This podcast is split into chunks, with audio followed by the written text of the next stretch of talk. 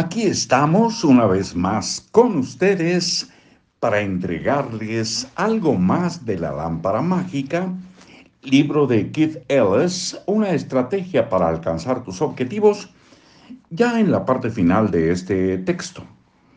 Ya viene en camino el tema de alcoholismo con Vivir y Beber de Hugo Iriart.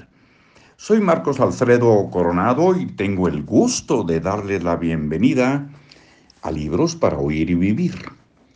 ¿Cómo puedo motivarme para trabajar en mis deseos? ¿Por qué se preocupa tanto la gente de la motivación? La motivación es algo que se tiene o que no se tiene.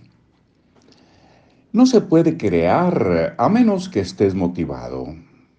He ahí la clave. O estás motivado o no lo estás. Si no lo estás, ¿Por qué preocuparse?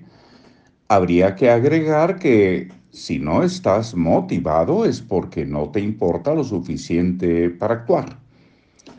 Si no estás motivado para actuar, ¿por qué preocuparse?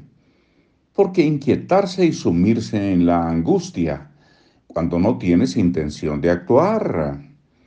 Es preferible sencillamente aceptar quién eres y seguir así. Es preferible seguir así con tu vida que vivirla en matices de gris, sintiéndote infeliz, pero no lo bastante como para remediarlo. Es como tener hambre, pero no tanto como para alimentarse a sí mismo, o tener sed, pero no lo bastante para beber un vaso de agua o tener frío, pero no lo bastante para abrigarse. En realidad no debe ser un estado mental demasiado agradable. Piensa en ello de la siguiente manera. Si no estás feliz con tu vida, pero no estás dispuesto a hacer algo para remediarlo, es probable que no seas tan infeliz como crees. Para que las personas realicen un cambio en sus vidas, tienen que alcanzar un umbral en el que su insatisfacción sea superior a su resistencia al cambio. Una vez alcanzado ese umbral, actúan, pero si no lo alcanzan, no actuarán. Seguirán sin sentirse motivados porque no tienen una razón suficiente para cambiar.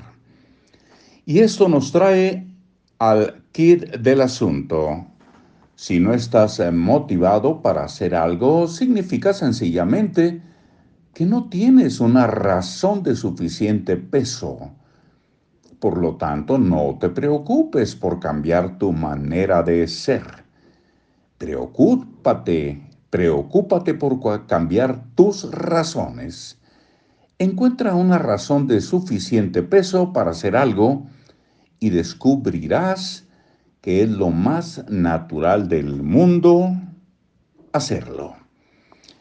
El día de mañana continuaremos ya con esta parte final de la lámpara mágica y la siguiente pregunta la repetiremos mañana, pero la pregunta es esta.